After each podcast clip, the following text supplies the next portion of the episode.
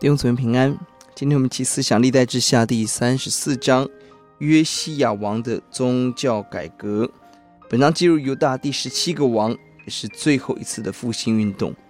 登基的时候只有八岁，但他心在神面前是正直的。十五岁起来寻求神，十九岁开始宗教改革。这一章的架构可以成为我们在思考如何推动教会复兴的一个见证。三到七节，他先拆毁了偶像的祭坛，再来八到十三节修造圣殿，恢复敬拜。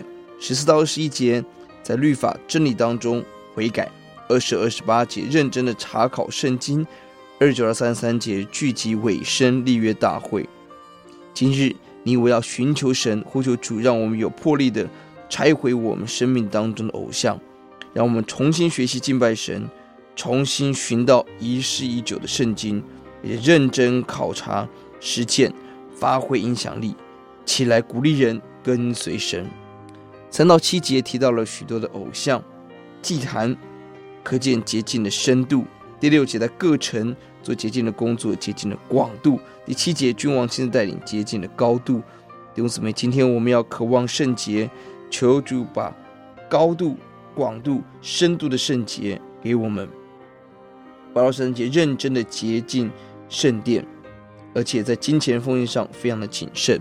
十四节是一个关键，重新发现了律法书，而成为约西亚王复复兴的另一个浪潮。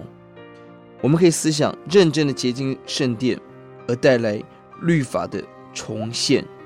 什么时候我们可以真的认识上帝的话语？关键在于我们认真善神给我们一个托付，我们认真的回应神。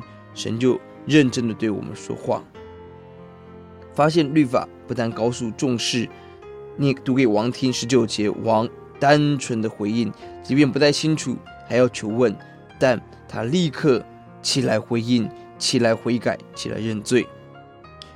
而反过来看，一个以敬畏神精神立国的国家，竟然连一本律法书都找不到，实在可叹。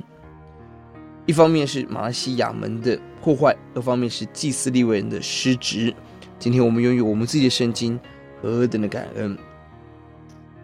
而积极的寻求神，成为一个荣耀的事。二十一节，你们去为我、为以色列和犹大剩下的人，以这书上的话求问耶和华，因我们列祖没有遵守耶和华律法，没有照这书上所继续去行，耶和华的烈怒就倒在我们身上。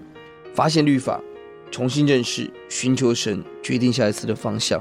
我们来祷告，主愿你教导我们，让我们认真读你的话语，认真的悔改，认真的聚集来敬拜你，奉主的名，阿门。